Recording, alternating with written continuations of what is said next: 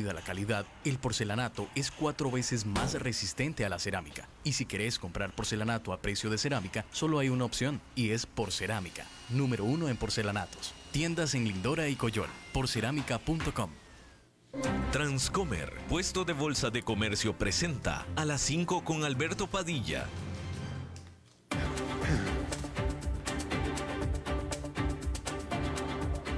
Inicia a las 5 con Alberto Padilla. Un programa diseñado con el objetivo de llevarte diariamente un tema de actualidad, acompañado siempre de reconocidos editorialistas, de lunes a viernes a las 5 de la tarde por CRC 89.1 Radio. A las 5 con Alberto Padilla.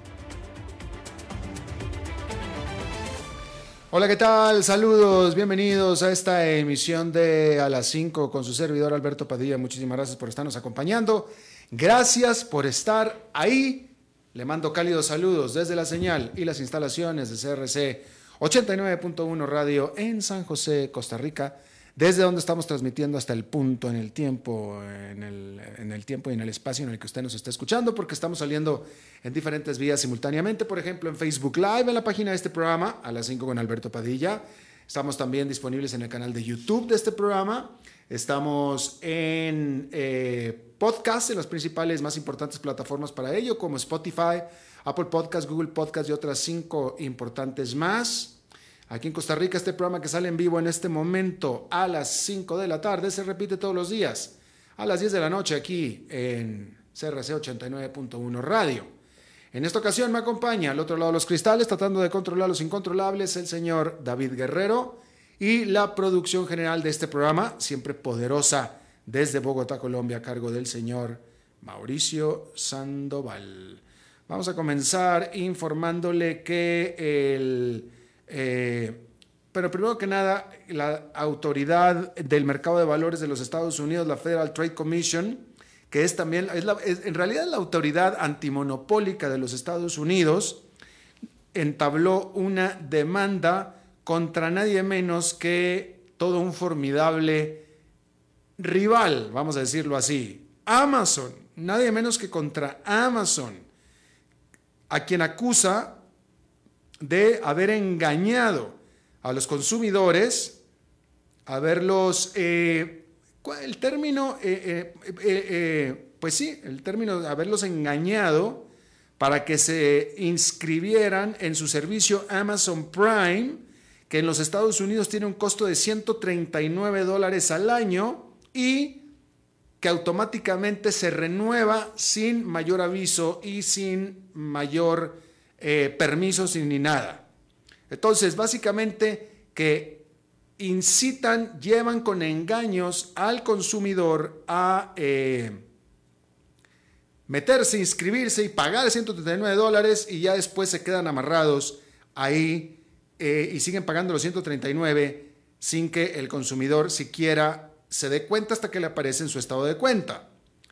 Esta demanda que fue interpuesta en una corte federal de la ciudad de Seattle, alega que Amazon saboteó a sus, eh, sabotea a los intentos de sus usuarios de cancelar estas suscripciones. Hay que decir que quien lidera, la jefa de la Federal Trade Commission, eh, de este eh, órgano antimonopólico de los Estados Unidos, Lina Khan, de nombre ella, saltó a la fama después de que escribiera antes de que fuera la jefa de la Federal Trade Commission, pero ella publicó un eh, informe en donde argumentaba que Amazon era monopolista. Por eso, cuando ella fue elegida a la Federal Trade Commission, todo el mundo daba por sentado que iba a irse contra Amazon. Ahora, eh, a ver, eh, la verdad, y usted, lo sabe, o sea, usted, usted, usted tuvo que haber tenido, ha, tenido que haber tenido experiencia con este tipo de asuntos. A Amazon la están acusando de llevar eh, con engaños a los consumidores a suscribirse al servicio de Amazon Prime de 139 dólares, que no es poca plata, y después básicamente negarse eh, a cancelar. Cuando el, cuando el consumidor quiere cancelar, la empresa simplemente se niega a la cancelación. Eh, Amazon no es el único que hace eso, ¿eh? Amazon no es el único que hace eso. O sea, usted ha tratado de cancelar el cable, usted ha tratado de cancelar su teléfono celular, inténtelo y a ver, a ver si le es posible. Y la respuesta es que no, no es posible. O sea, realmente es prácticamente imposible. En lo que en la industria le llaman prácticas de retención, o sea, para retenerlo a usted. Usted trate de cancelar cualquier suscripción que usted tenga y a ver en cuántos casos simplemente le contestan el teléfono, usted diga, muchas gracias, soy fulanito de tal, tengo esta suscripción, quiero cancelarla. Ah, sí, cómo no, claro que sí, ya está cancelado, gracias a Dios. Eso no sucede en el mundo real. Entonces Amazon no es el, no es el único, ¿eh? No es el único. Realmente eh, es una, es una, eh, esta práctica de retención por parte de estas empresas es literalmente frustrante, literalmente frustrante. Y están diseñadas para eso, para que uno se frustre y deje de estar jodiendo con que quiere cancelar el servicio. Literalmente de eso se trata. De eso se trata, lo cansan a uno. Así es que en realidad no, Amazon no es la única. ¿eh? En Estados Unidos, ni, en ninguna parte, digo, yo, yo le estoy hablando al público latinoamericano. Pues esto sucede mucho en Latinoamérica también. Y en Estados Unidos ni se diga. Pero bueno, ahí lo tiene usted. El presidente de la Reserva Federal de los Estados Unidos, que es el Banco Central, Jerome Powell, dijo de manera sorpresiva que él espera que la Fed retome las alzas de tasas de interés. Esto con todo y que en su última reunión de política monetaria las mantuvo sin cambios la semana pasada en 5,5 a 5,25% en una decisión que calificó Powell como prudente ante el comité, eh, un comité congresional, Jerome Powell dijo que la batalla contra la inflación todavía tiene mucho camino por recorrer. Hay que decir que el mercado de valores de Nueva York cayó después de los comentarios de Jerome Powell. Y si quiere que le diga cuánto cayó, decirle que el índice industrial Dow Jones perdió 0,3%, el Standard Poor's 500 cayó 0,52% y el Nasdaq Composite perdió 1,21%.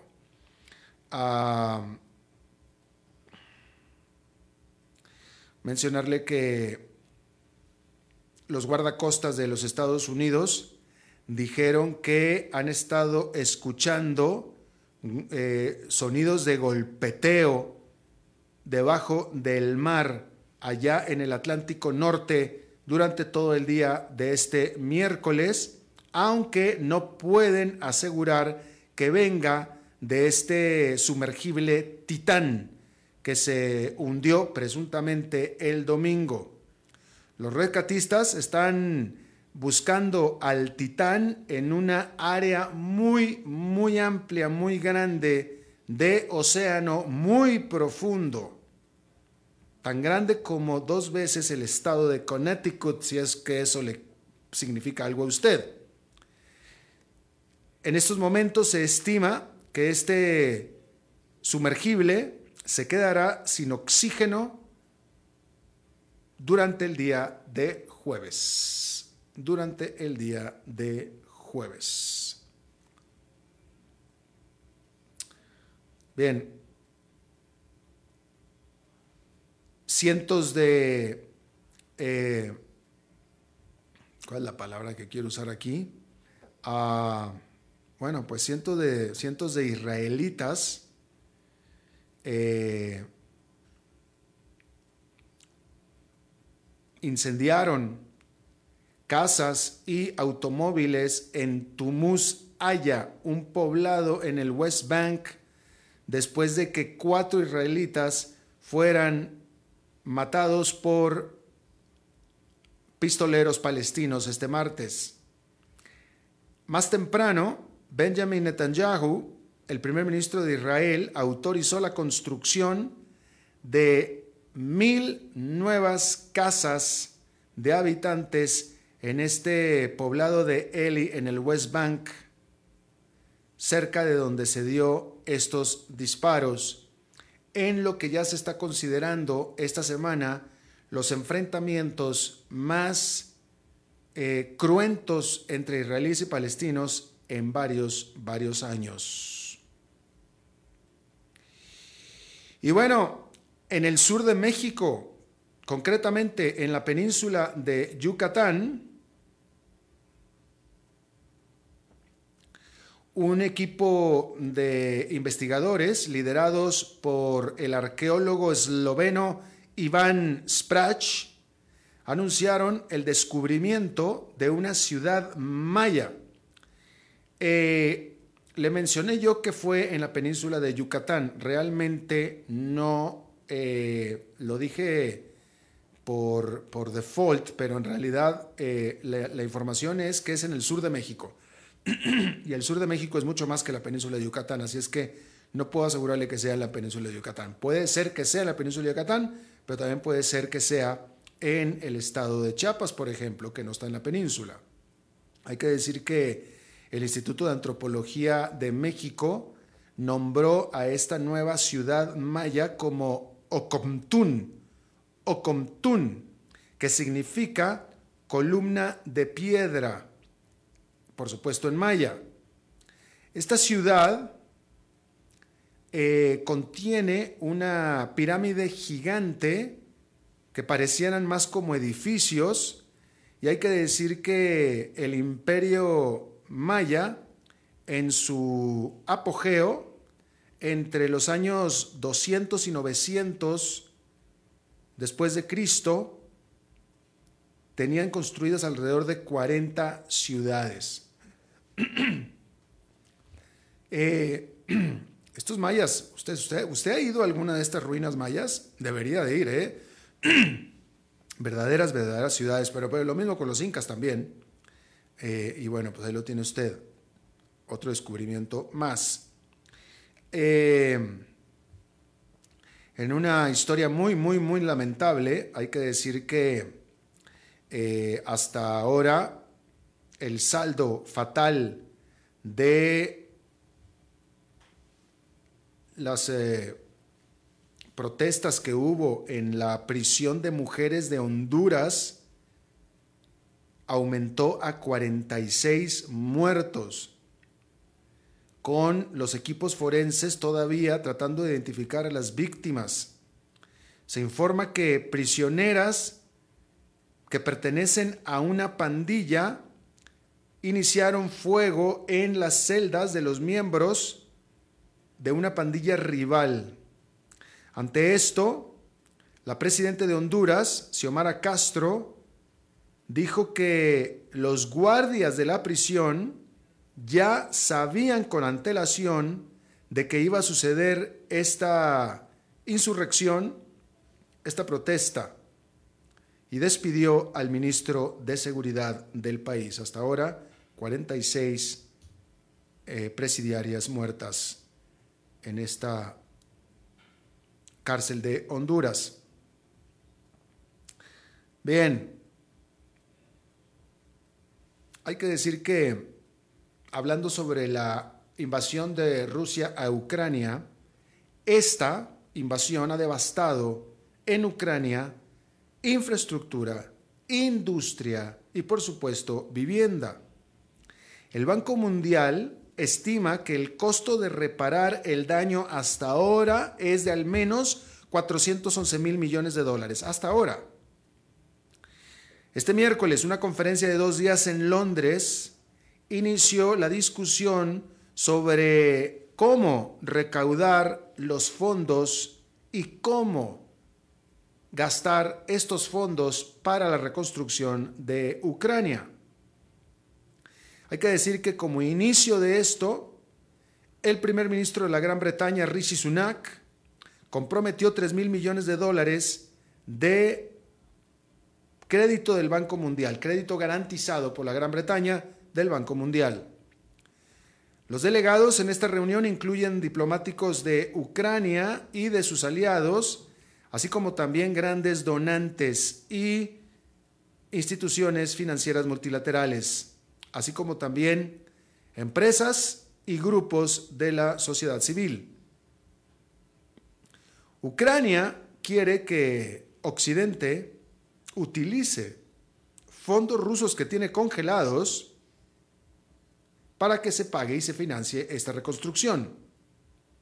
Sin embargo, algunos en esta reunión, por supuesto y previsiblemente, estarían preocupados o con temores acerca de corrupción cada vez que se hace una donación mayor. Una pregunta importante es sobre cuánto más detalle el gobierno de Ucrania puede añadir a su plan ya establecido que se presentó en julio del año pasado. Porque Ucrania quiere construir, o mejor dicho, quiere reconstruir para mejor. Y levantar sus propios, elevar sus propios estándares de infraestructura para que queden en línea con los que tiene la Unión Europea. Pero exactamente en dónde reconstruir depende de cuánto territorio robado, tomado, Ucrania puede recuperar de Rusia. Mientras tanto, por supuesto que el daño de guerra, incluyendo el daño ecológico, sigue acumulándose. Y por daño ecológico estamos hablando de la desastrosa destrucción de la represa Kakovka, cuyos daños todavía, de nuevo, siguen acumulándose. Hay que decir que eh, en esta reunión el presidente de Ucrania, Volodymyr Zelensky, eh, hizo un llamado a los donantes, eh, pues para que eso, para que sigan donando en Londres, para que lo ayuden a reconstruir su país. En una alocución vía virtual, Zelensky dijo que cada nuevo día de agresión rusa trae nuevas ruinas. Hay que decir que la Unión Europea extendió las sanciones en contra de Rusia y añadió medidas para prevenir que Rusia pueda darle la vuelta a estas sanciones. Así es que ahí lo tiene usted. fíjese usted, eh, usted, eh, ¿usted practica yoga?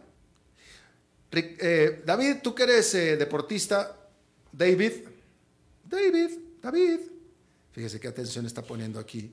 David, no, está escuchando. Bien, ¿usted practicado yoga? ¿Usted ha practicado yoga? Yoga se ha hecho bastante eh, popular, literalmente bastante popular. Narendra Modi, el primer ministro de la India, porque le cuento que hoy fue el Día Internacional de Yoga. ¿Sabía usted que hoy fue el Día Internacional de la Yoga? Bueno, Narendra Modi, el primer ministro de la India, marcó la ocasión, ¿sí? En Nueva York, en la sede de las Naciones Unidas, liderando una sesión masiva de yoga. Y ahí tenía usted al primer ministro de la India dando la sesión de yoga masiva. Esta celebración anual es una iniciativa de las Naciones Unidas que fue lanzada en el 2015 precisamente animado e impulsado por Narendra Modi un, año después de que tomó el poder en la India. Por supuesto que siendo él un, primer ministro, un político, pues no, no, no, no, hace estas iniciativas sin crítica, ¿no? Y tiene su crítica. Sobre todo porque, eh, pues Modi, que es hindú, y pues tiene una agenda nacionalista hindú, eh, y bueno, los críticos de esta eh, agenda nacionalista hindú de Modi, pues ven, ven a este evangelismo de yoga con mucha sospecha, sobre todo porque eh, la práctica del yoga está en muchos sentidos relacionada con el hinduismo, ¿sí? Por ejemplo, el, el, canto de yoga, el... este es considerado sagrado en la escritura hindú, este sonido, ¿sí?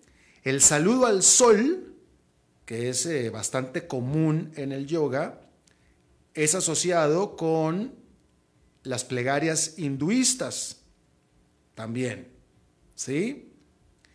Y otros también apuntan a que la popularidad del yoga en Occidente, y de ahí nace la intención del Día Internacional de la Yoga para reforzar esta popularidad, pues es una eh, eh, es positiva y culturalmente incluyente o inclusiva, ¿sí? Modi, por su parte, Modi, eh, en realidad, él en lo personal practica yoga todos los días y todo parece indicar, digo, la realidad es que todo parece indicar que su intención original se motiva de su deseo de asociar a yoga con la India. Entonces, al hacer a la yoga más popular hacia la India más popular. Y es tan solo uno de los varios ejemplos o muchos ejemplos en que el primer ministro eh, eh, está tratando de hacer una marca país y pues también una marca personal. Digo, la verdad es que también una marca personal. Eh, y, bueno, yo creo que pues esto empezó en el 2015. La verdad que la yoga se vino popularizando desde antes del 2015. Si este es un fenómeno bien ya del siglo XXI, diría yo, ¿no? Eh, yo tuve, eh, yo no practico yoga, la verdad que no practico yoga, pero ¿tú practicas yoga, David? Sí practicas yoga. Te estaba preguntando hace un rato, pero estabas concentradísimo en los controles, eh, porque hay que decir que el señor Guerrero es deportista, pero ¿practicas yoga? Bueno, pues es que sí, es que mucha gente practica yoga. Eh, pero esto es un fenómeno reciente. La yoga es, eh, popularmente hablando eh, y comercialmente hablando, un fenómeno de este siglo, definitivamente.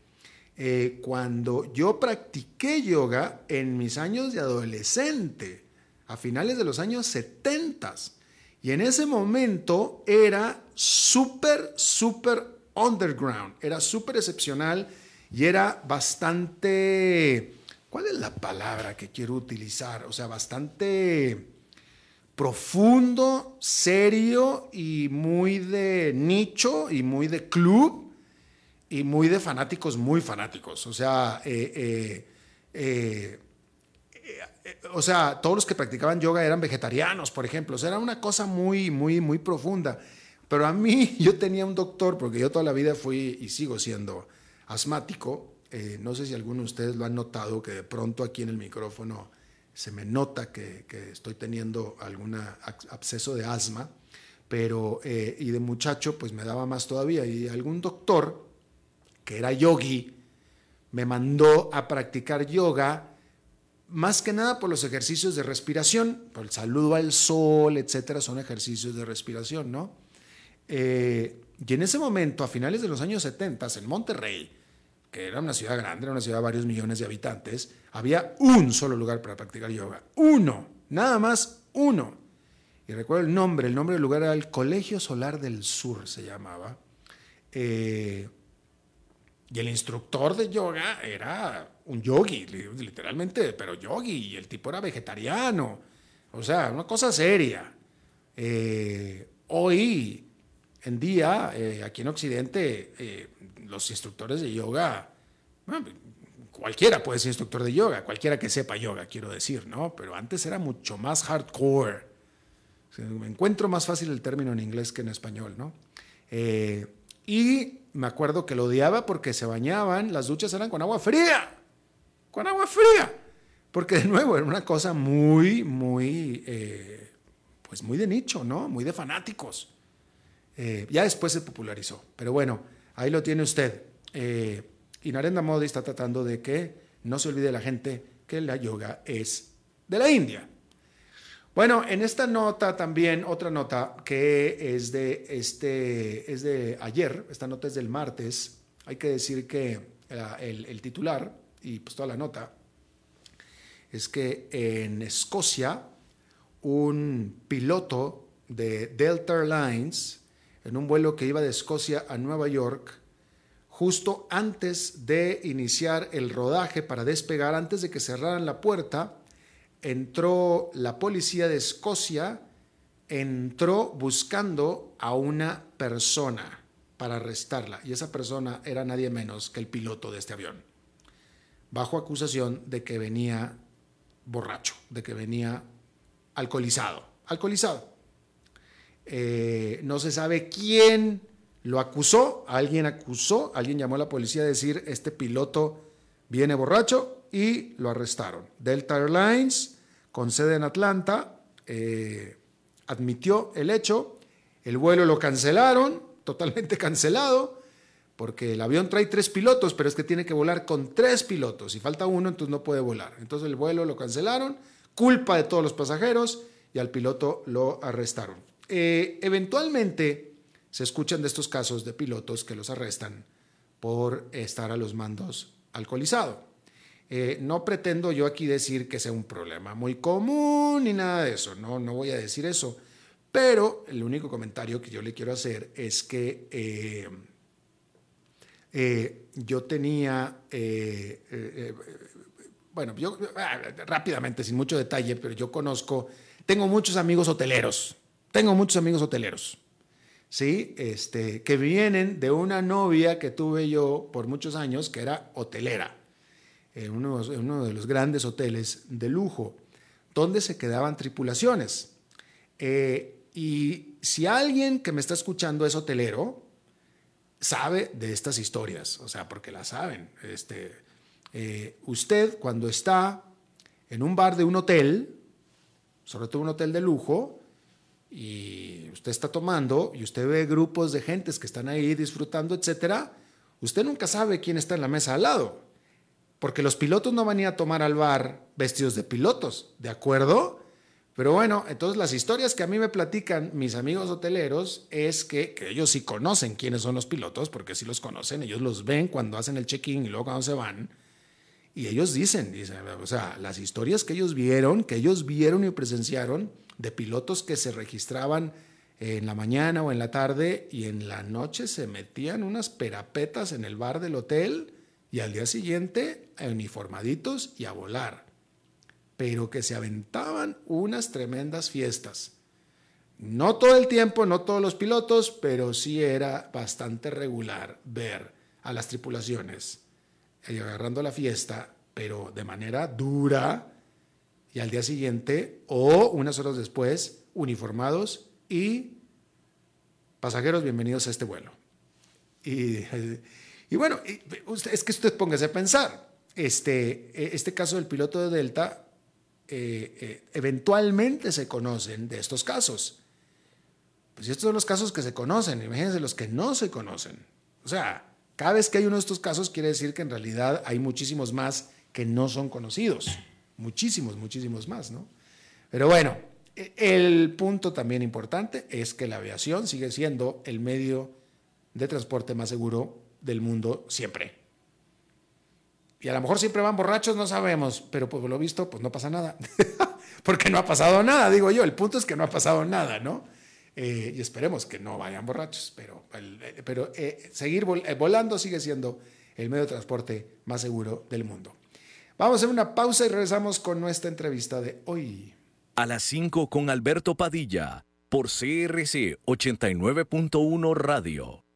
Es claro que estás escuchando un anuncio publicitario. Sin embargo, aquí están los hechos. De cualquier forma que se mida la calidad, el porcelanato es cuatro veces más resistente a la cerámica. Y si querés comprar porcelanato a precio de cerámica, solo hay una opción, y es Porcerámica, número uno en porcelanatos. Tiendas en Lindora y Coyol, porcerámica.com.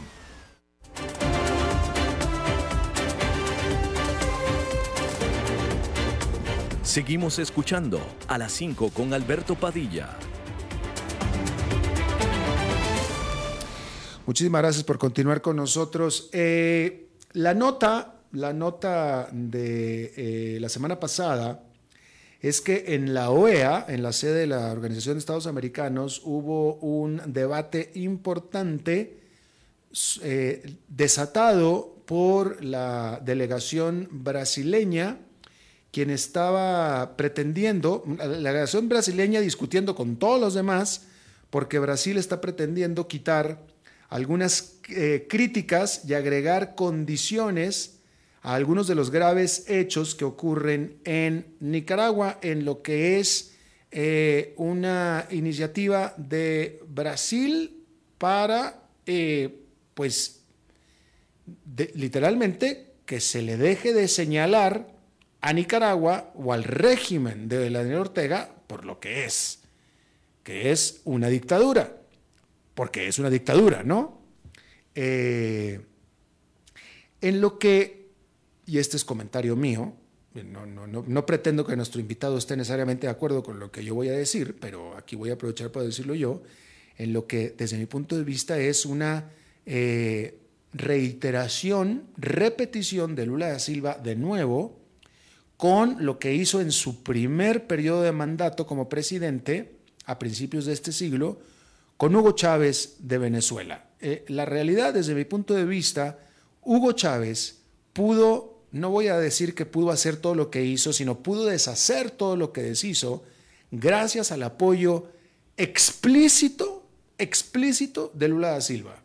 Si Lula da Silva no hubiera apoyado tanto a Hugo Chávez, muy probablemente Hugo Chávez no hubiera podido deshacer todo lo que deshizo, no hacer todo lo que hizo, ¿no? Y pareciera que ahora está haciendo lo mismo ahora con eh, Daniel Ortega. Esa es mi impresión. Yo quiero Darle las gracias a Martín Morales, él es analista político internacional, eh, trabajando para la firma Arco International, experto en temas políticos de América Latina y de Brasil, que esté con nosotros. Martín, gracias. Muchas gracias, Alberto, un gusto. Eh, Martín, ¿cómo podemos entender la posición de eh, Lula da Silva, que de nuevo me parece a mí como que claro que está volviendo a reiterar lo que hizo en un principio, a principios de este siglo, eh, apoyando a lo que virtualmente son dictadores, eh, siendo que él, Lula da Silva, él es un demócrata, él, es un demócrata. Sí, hay que tener en cuenta que hay un patrón entre sus primeros gobiernos y ahora. Eh, Lula cree que sigue, el mundo sigue igual y ese es un error dentro de, su visión del mundo. Y su objetivo principal es recuperar de alguna forma el liderazgo de Brasil a nivel internacional. Lo vimos eh, en su intento, por ahora fallido, de ser una persona mediadora en el conflicto de Ucrania. También tuvo algo similar a lo que vemos ahora con, Nicaragua, cuando estuvo Maduro en Brasil hace aproximadamente tres semanas en un intento de minimizar algunas de las, de las graves acusaciones y, ya probadas, eh, probados errores y falta de democracia, detenciones arbitrarias, todo, todo este patrón de, dictadura que hay en, Venezuela y, obviamente también en, en Nicaragua. Y Lula, otra vez, vemos que de alguna manera minimiza eh, este tipo de, cuestiones, pero yo creo que hay un objetivo, más allá de recuperar el liderazgo, el objetivo de Lula es, eh, por parte de su Cancillería y todo, es eh, utilizar todas las instancias posibles de negociación antes de hacer cualquier tipo de no de crítica, sino de, demanda o... Eh, no sé, es como que está priorizando por demás la negociación, cree que puede llegar a cambiar algo en un mundo que ya probó que, no va a cambiar. Esta gente está en el gobierno ya estamos hablando de 20, 30 años, 40 años y no sé qué pretende Lula que él pueda llegar a cambiar con algunos detalles de, un discurso, de una retórica que, va a quedar plasmada en un documento. Y sí, eh, eh, pero ¿cuál es esta? Eh, ok, Lula siempre se ha identificado con la izquierda. él como identificación retórica es la izquierda, pero él en su práctica es bastante promercado, diría yo. Él, en su práctica no es izquierdista. Él opera con la derecha, opera con promercado, es demócrata, pero en sus afiliaciones le gusta, él apoyó muchísimo a Hugo Chávez. Eh, Hugo Chávez era eh, en su acción y en su eh, declaración era totalmente opuesto al propio Lula da Silva solamente se juntaban ellos o, lo que se parecían en el discurso, pero Lula es un demócrata, Lula cree en la democracia, practica en la democracia, jamás hizo nada para atacar la democracia de Brasil, es proinversión extranjera, proinversión privada, etcétera. ¿Cuál es su onda de estar apoyando a gente que es totalmente tan diferente a él? Sí, hay que tener en cuenta que el gobierno de Lula es un gobierno de coaliciones. Dentro de la coalición, él tiene desde la izquierda más izquierda que podamos tener eh, dentro del espectro político, eh, toda una gran variedad de partidos y él tiene que responder a las demandas de esa coalición.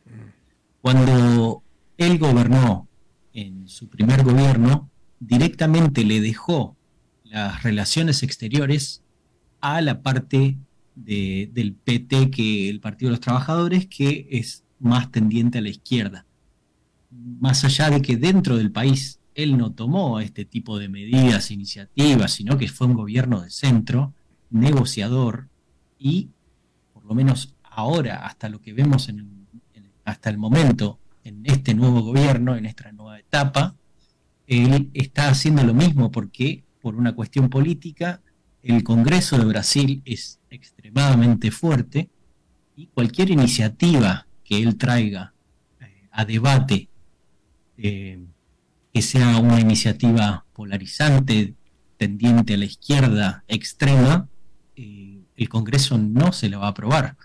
Entonces, él tiene que negociar con el Congreso que es de centro la realidad es esta, el que tiene que responder a su, a su coalición, pero dentro del gobierno, de su gobierno, no tiene la posibilidad de llevar adelante este tipo de iniciativas.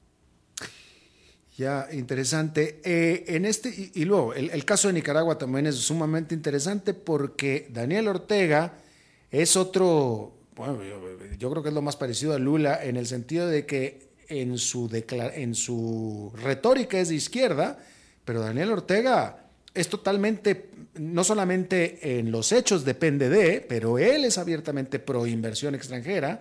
Y Nicaragua, él, su régimen depende del Tratado de Libre Comercio con los Estados Unidos de América del Norte. Él mismo eh, es empresario también, aunque eso se hizo después. Eh, ¿cuál, es, y qué, ¿Cuál es la base del de, eh, conflicto o qué es lo que pretende hacer Brasil con Venezuela, eh, con Nicaragua, o qué es lo que quiere que el resto de América Latina haga con Nicaragua? Bueno, en principio el objetivo es que la, eh, finalización de, la Asamblea de la OEA no sea tan crítica con el objetivo de poder negociar otra cosa. Porque si sale este documento donde le pegan a, la dictadura de, Nicaragua, eh, como que según la visión de Lula es un antes y un después. Entonces quiere intentar evitar eh, eh, que se llegue a esta instancia y poder negociar algo mejor. Pero sabemos que no, no hay mucho mejor para negociar. Estamos en una instancia bastante profunda, tenemos pruebas de, persistente, persistente eh, silenciamiento a las críticas eh, opositoras, detenciones arbitrarias, todas medidas que erosionan el Estado de Derecho, persecución a la Iglesia, todo tipo de, de, problemas dentro del país. Entonces, parece que Lula quiere ser negociador de cualquier cosa a cualquier instancia y, sin importar básicamente eh, el riesgo que esto implica. Eh, tú lo has dicho. adelante, sí. adelante, adelante, Martín. No, se está metiendo en cualquier conflicto que haya. Eh, ¿Qué tenía que ver Brasil en Ucrania? La verdad que no sé. se puso en esta instancia de negociador en un momento donde no tenía el apoyo, eh, se lanzó directamente. Es que la verdad es que, eh, eh, y, bueno, yo estoy tratando de ser, te lo juro que estoy tratando de ser imparcial, pero lo que pasa es que estamos hablando con gente que cuando alguien es demócrata, en el sentido de que cree en la democracia, eso ya es ser parcial, ¿no? Pero es que me pongo a reflexionar si Lula da Silva realmente reflexionar él mismo sobre el tremendo daño que él causa, porque como lo dije a la, presentación de este tema, eh, yo estoy seguro y convencido que Hugo Chávez no hubiera podido hacer todo lo que hizo o deshacer todo lo que deshizo sin el apoyo de Lula da Silva, que tanto lo apoyó, y ahora Nicaragua también, o sea, si tuviera una idea bueno, sí la tiene la idea, pero si le importara a Lula las atrocidades que hace Daniel Ortega en Nicaragua, hombre, yo creo que tal vez se, tocaría un poquito la, la, mano antes de estar haciendo estas cosas, estar apoyando a este tipo de personas. ¿Cómo no va y apoya a, no sé, a quién voy a decir, a, no sé, al presidente de Costa Rica, por ejemplo, algo, algo, algo más benigno, hombre? Claro. Hoy tuvo la oportunidad de, hablar la activista cubana Rosa María Payá ante la OEA y intentó marcar la agenda, eh, básicamente por su postura, su, eh, su activismo y, y tiene una relación con esto de Lula. Ella dijo que las violaciones de los derechos humanos en Nicaragua, Cuba y Venezuela son reales y no son una narrativa, que tiene que ver con lo que Lula había dicho cuando estuvo Maduro en Brasil, esto de narrativa, que es muy importante eh, a la hora de referirse a estos países y que no, que no pase de, de nuevo, ponerle límites a esto de es una narrativa. Cierto, cierto, muy cierto. Eh, y luego, y luego eh, en un acto de, que, ¿cómo lo podemos llamar? Pragmatismo, eh, tal vez se le podría llamar pragmatismo. Va Lula da Silva, el primer viaje internacional que hace es a Washington a visitar a Joe Biden, porque después de todo, Brasil depende muchísimo de su comercio con los Estados Unidos. Sí, eh, y esto es lo que desconcertó luego a, la gente de Estados Unidos, porque cuando fue a China, eh, Lula fue recibido con bombos y platillos y también firmó muchísimos convenios y tratados, eh, como que puso el foco más en la relación con, China y lo que había pasado con su primer viaje internacional, como que gente que lo organizó quedó desorientada. Pues sí. Bien, pues eh, Martín Morales, analista político internacional eh, para la firma Arco International, te agradezco muchísimo hayas charlado con nosotros, Martín. Muchas gracias, Alberto. Un gusto. Que sigan muy bien. Hasta la próxima. Eh, continuamos, ¿nos vamos derechito? Eh, ah, bueno, pues yo le agradezco muchísimo entonces que nos venga a visitar, a comentar, a instruir nuestro buen amigo el señor Dado, el señor enfadado. ¿Cómo está usted, señor Dado? Encantado de escucharte, Padilla, ¿cómo estás tú? Pues aquí enojado con estas posiciones de su amigo Ignacio Lula da Silva, hombre. Esos son tus amigos. No, yo, Lula sí. Eso y, los Biden, ¿no? En Estados Unidos. yo, creo que hay un mundo de diferencia entre un lado y el otro, ¿no? No, bueno, los hechos hablan, a mí me gusta hablar de eso, que los hechos hablan, que lo que hace Lula de lo... Porque las palabras se las lleva el viento, ¿no? Como decía un profesor mío. O el papel aguanta cualquier cosa, pero en los hechos, los hechos es donde tenemos que fijarnos, ¿no? Y fíjate, hablando de hechos, acá en Estados Unidos ayer se conoció una noticia que realmente avergüenza a toda la gente eh, de bien, vamos a hablar así, y particularmente a la gente que, se dedica a la política o que mira la política y está pendiente de lo que hacen los políticos. Y bueno, se conoció el acuerdo que el Departamento de Justicia de Joe Biden eh, llegó a un acuerdo con Hunter Biden, el hijo del presidente, que básicamente es una palmadita en la colita por las investigaciones sobre los distintos delitos que habría cometido Hunter Biden y su familia. Entonces el acuerdo básicamente consiste en delitos menores que Hunter Biden reconoce que cometió una evasión impositiva, en dos años no declaró impuestos, reconoce que cometió una evasión impositiva y una ofensa también menor por el hecho de haber em, adquirido un arma cuando estaba consumiendo drogas, ¿no? Eh, pero en conclusión, ninguna de, de, estos cargos que él reconoce que los ha cometido lo va a llevar a la cárcel, que es lo que se esperaba acá entre los observadores independiente, vamos a decir, se esperaba que el resultado de la investigación terminara con Hunter Biden en la cárcel, sobre todo después de que se conoció hace unos días, al comienzo de esta semana, los resultados de la investigación que hizo el la Comisión de Supervisión de la Cámara de Representantes de Estados Unidos, que determinó que Hunter Biden y la familia Biden a través de esta red eh, escabrosa de compañías que se crearon, que eran compañías fantasmas porque ninguna tenía una actividad concreta en la vida real, habría recibido a través de esta red entre 10 y 30 millones de dólares en supuestos sobornos de compañías extranjeras.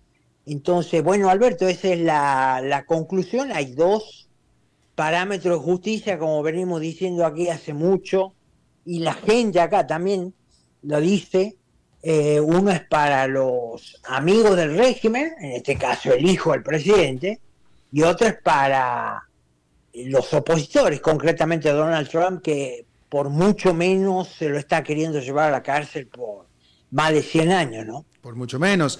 Eh, eh, yo creo que es importante precisar que eh, la persona, el grupo, la comisión, no, es la persona en realidad, eh, es decir, fue, y usted estará usted de acuerdo, fue Donald Trump como presidente quien mandó y asignó a una persona a investigar desde el Departamento de Justicia, hacer la, investigación formal eh, y esa persona y ese grupo de personas se quedaron después de que se fue Donald Trump y entró Joe Biden, el papá de Hunter Biden, son los que se quedaron y son los que finalmente decidieron hacer esta, esta, este plea, este, esta negociación. Es decir, esto fue originalmente encargado por el presidente Donald Trump. ¿Está usted de acuerdo? Lo concreto acá otra vez son los resultados. Es decir, bueno, eh, esto ha dado un giro que nadie esperaba, o sea, los observadores independientes no esperaban que al final Hunter Biden no, no tenga que pagar ni un día de cárcel por esta cantidad de delitos cometidos, que se haya recibido solamente una palmada en la colita, va a tener que hacer probation, pero... Va a tener que hacer probation y, no, cometer otro delito. cómo está acá la cosa, hay un rapero cuyo nombre se, se, me olvida, cuyo abogado ha dicho, mira, a mi cliente, a este rapero, el tipo pasó no sé cuántos años en la cárcel por cometer exactamente los delitos que cometió Hunter Biden, o sea, evadir impuestos, eh, usar armas de fuego, comprar armas de fuego mientras estaba consumiendo drogas, y él fue a la cárcel. Y eh. Hunter Biden no va a la cárcel, dijo este abogado. O sea, esta suerte de reacción ante lo obvio es lo que hoy pone de manifiesto una vez más que otra vez tenemos dos parámetros de justicia, uno es para los amigos del régimen y otro es para los enemigos. esa, es, la, apariencia, ¿no? La retórica. Estaba viendo yo una entrevista con, con un experto legal, ¿no? Este, y donde se le hacían estos planteamientos, ¿no? Oye, ¿por qué, eh, por, qué, por qué a Hunter Biden no y a otros sí?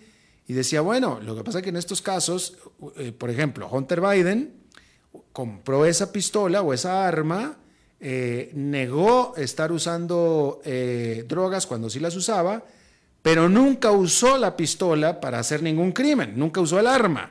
Así es que eso ayuda, eso, eso le ayuda en su caso, por ejemplo. O sea, simplemente mintió en la declaración, pero no, hizo nada malo con esa, con esa arma, ¿no?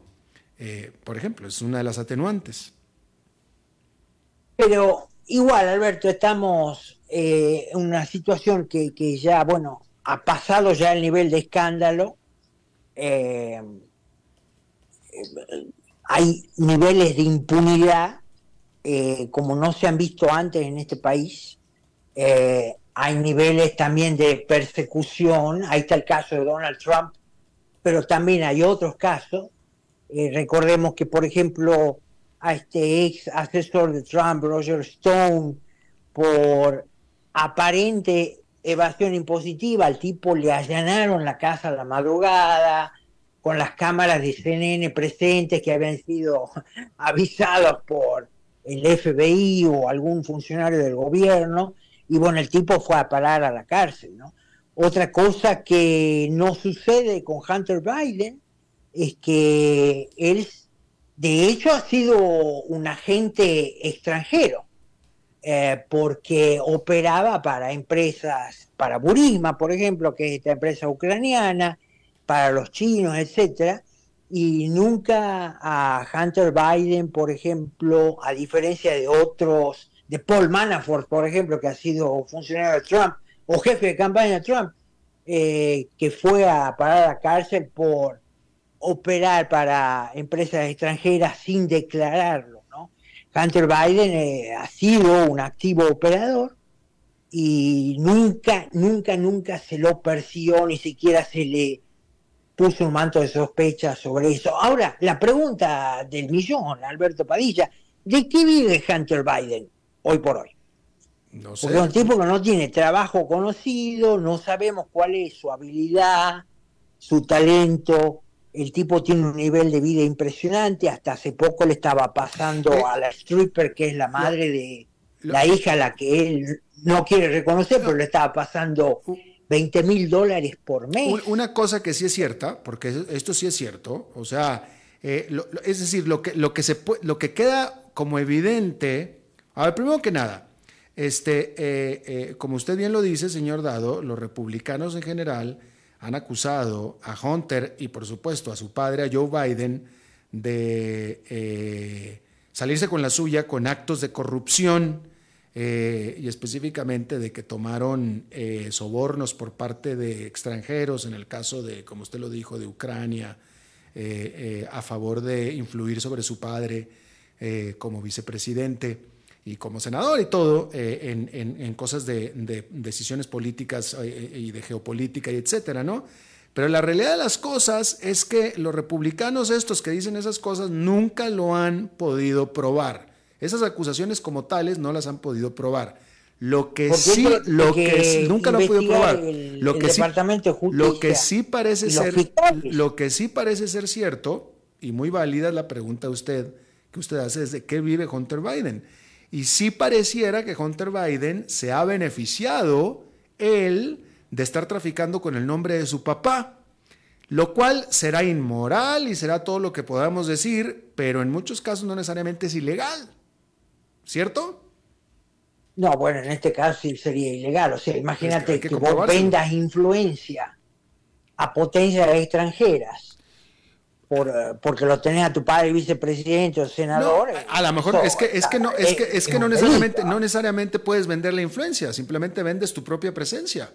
¿No? Yo soy el hijo del no, No, no, en este caso se habla de que hay influencia. Pero bueno, antes de despedirme, Padilla, lo que te quiero decir también es una reflexión este, que comparto con otra gente, que como en Estados Unidos, por lo menos acá, eh, se han cambiado los valores, se han degradado, porque hasta hace poco valores que teníamos como elevados, como es la meritocracia, la integridad, la decencia, ahora son totalmente ridiculizados, ¿no? Y, hasta te tachan de racista si quieres decir, no, tiene que ocupar, el, los mejores son los que tienen que ocupar los principales puestos y todo eso, ¿no? Eh, lamentable, París. Y bueno, pues sí, señor Dado. Le agradezco muchísimo que haya estado con nosotros, mi querido señor enfadado, como siempre. Un abrazo, Padilla. Saludos a la audiencia. Gracias. Igualmente para usted. Bien, eso es todo lo que tenemos por esta emisión de A las 5 con su servidor Alberto Padilla. Muchísimas gracias por habernos acompañado. Espero que termine su día en buena nota, en buen tono. Y nosotros nos reencontramos en 23, en 23 horas. Que la pase muy bien.